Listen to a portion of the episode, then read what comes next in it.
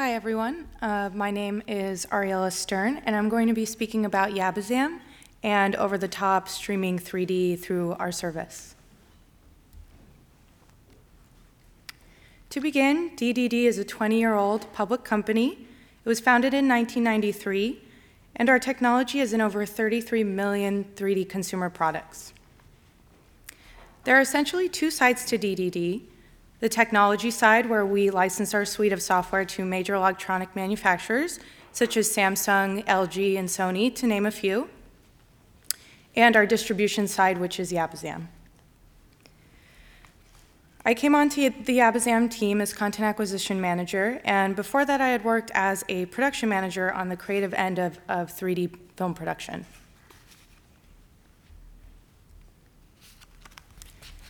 So Yabazam is DDD's digital content portal. It began in 2009 as yabazam.com for 3D PCs.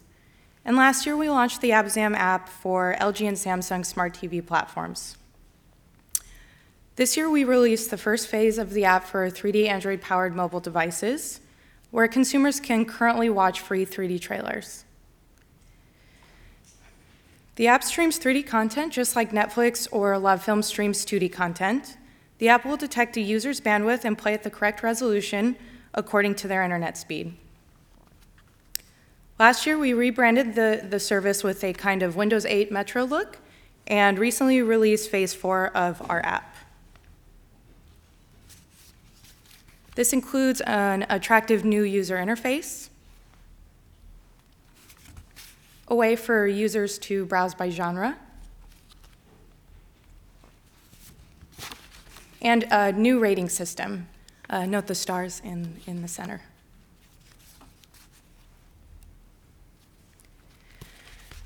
So we have many different kinds of films on Yabazam, from animations, music videos, features, shorts, and more. Uh, we're solely focused on 3D, which really simplifies things for the user. Uh, once a movie is selected, it begins automatically playing in 3D, so there's no setup required. Our library has over 100 programs, and it's growing every week. Just to give you a sample of what you can see on Yabazam, I am going to be playing a, a sizzle for you now. Uh, it's just in 2D, but I do have an autostereoscopic tablet with me. Uh, if anyone wants to come find me later, I'd be happy to show them on, a, on the autostereoscopic tablet. So uh, please enjoy this 2D uh, sizzle.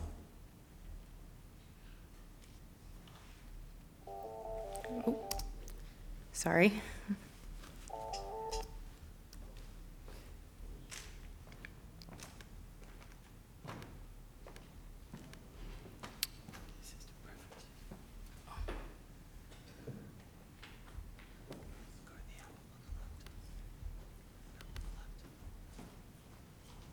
Sorry, one moment, please.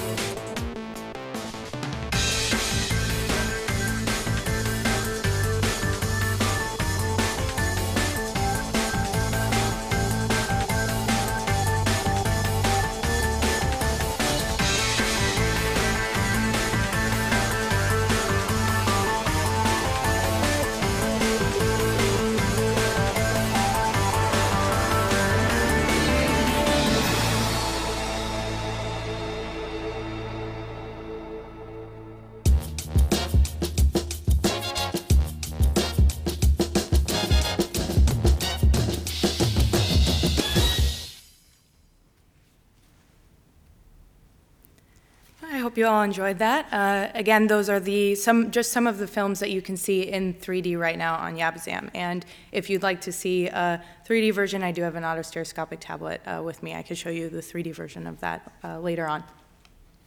Uh, as you can see here, uh, our uh, app is available on all different kinds of platforms, mobile, TV, and PC. But more specifically, the app is available to a total of 17 countries worldwide. You can see here that we began with six countries and expanded to 11 more this year. And next on our list is adding foreign territory support. So if you're in Germany, for example, you will be able to get the app in, and navigate the app in German. Uh, we hope adding foreign territory support will make the app more accessible for our customers overseas. And for all countries outside the US, uh, we are um, a pay-per-view basis, and in the US, we are a subscription-based model at $9.99 a month. Uh, so what are the numbers like? I get asked these questions a lot, and I think this kind of data is very useful in determining uh, what 3D producers might want to consider moving forward. Uh, we're very excited that our app has had now over half a million app downloads, and we've had over 1.3 million trailer views. So uh, this means that people watch 3D, are enthusiastic about 3D, and, and they want more. Uh, we're averaging 2,000 sessions per day, which just means uh, consumers who come back and reopen the app or launch the app. And as you can see, the popular territories for downloads, uh, app launches, and purchases vary a bit. Uh, it's interesting that there's a difference here, and we do think foreign territory support will assist with some of these countries, like Russia and Germany, which are maybe downloading quite a bit, but are not purchasing as much as, say, the US and, and the UK.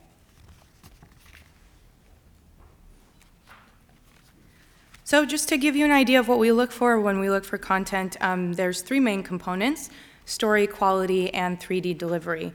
Uh, it has to have a story. Um, there can't be any issues like vertical alignment issues, separation issues, and uh, for delivery, we ask for the separate left and right uh, HDR uncompressed files.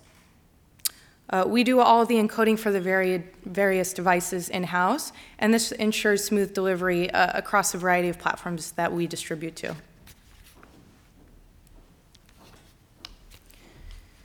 So one of the great things about being an app which streams content and delivers programs digitally is that we know who's watching what, uh, where, and when.